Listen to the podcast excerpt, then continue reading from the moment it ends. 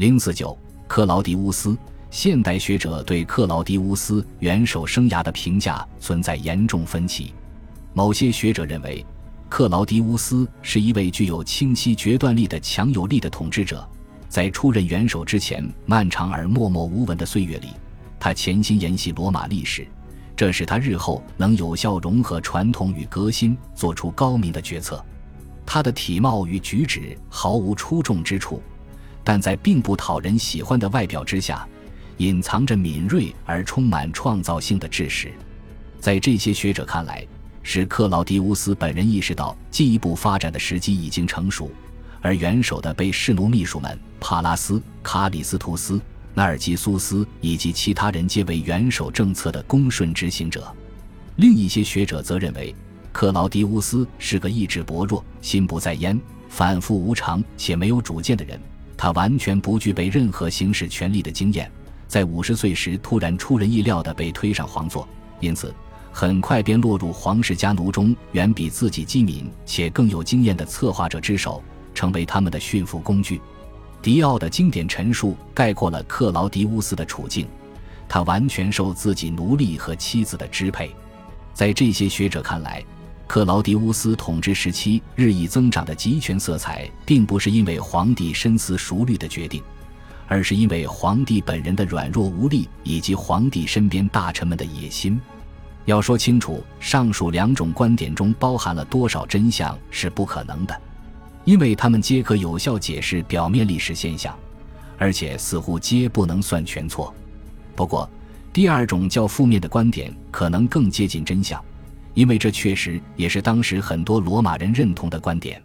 比如尼禄对元老院的即位发言中对克劳迪乌斯的批评，还有塞涅卡的滑稽戏《变瓜记》中对克劳迪乌斯的嘲讽。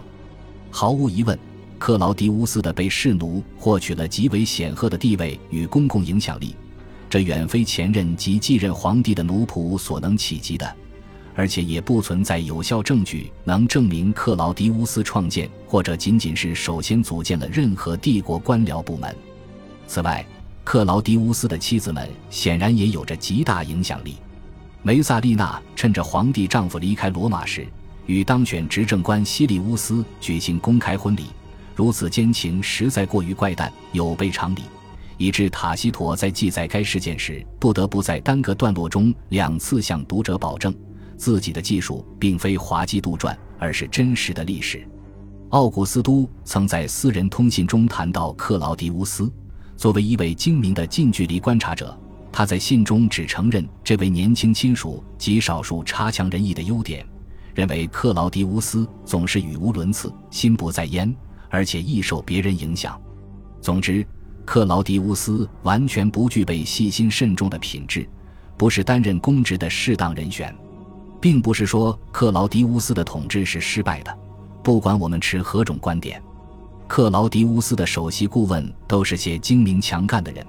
他们是凭借自身的才能与经历在皇室中脱颖而出的。对南部不列颠的入侵与征服就进行得异常成功，堪称是教科书式的完美战役，将领们皆可谓干练。此次征服活动在经济和战略上意义不大，在政治上却是显著可贵的成就。克劳迪乌斯在位期间还采取措施安抚犹太人。弥补盖乌斯的作为对他们的情感伤害，来自蛮族的德鲁伊崇拜则因其潜在危险性而遭严令打压。在皇帝本人的大力支持下，虽然未必总是明智的，外省人被广泛授予公民权。皇帝鼓吹此举重要性的演说非常著名，尽管字句平庸离题，但显示了他的恢宏气度。同时，国家的财政颇有盈余。过去受间接统治的毛里塔尼亚与色雷斯被置于帝国的直接管辖之下，但克劳迪乌斯在位期间，有大批元老和骑士遭到法庭的严酷迫害。他其中很多人因为跟斯克里波尼亚努斯在达尔马提亚的未遂叛乱有牵连。这场叛乱发生于克劳迪乌斯即位后数月。无需否认克劳迪乌斯的善良意图，那只是因为他不那么特别精于盘算的人。他值得称赞的行为还有要求元老们不可唯唯诺诺。不过，塔西佗的记载也澄清了一些过度赞誉，比如授予高卢领袖元老等级的决议。实际情况可能是，克劳迪乌斯先在宫中与幕僚们讨论，做出决定，然后才带上决议前往元老院。尽管元首在元老院的发言有些语无伦次，驯服的听众们还是依照惯例迅速表态赞成。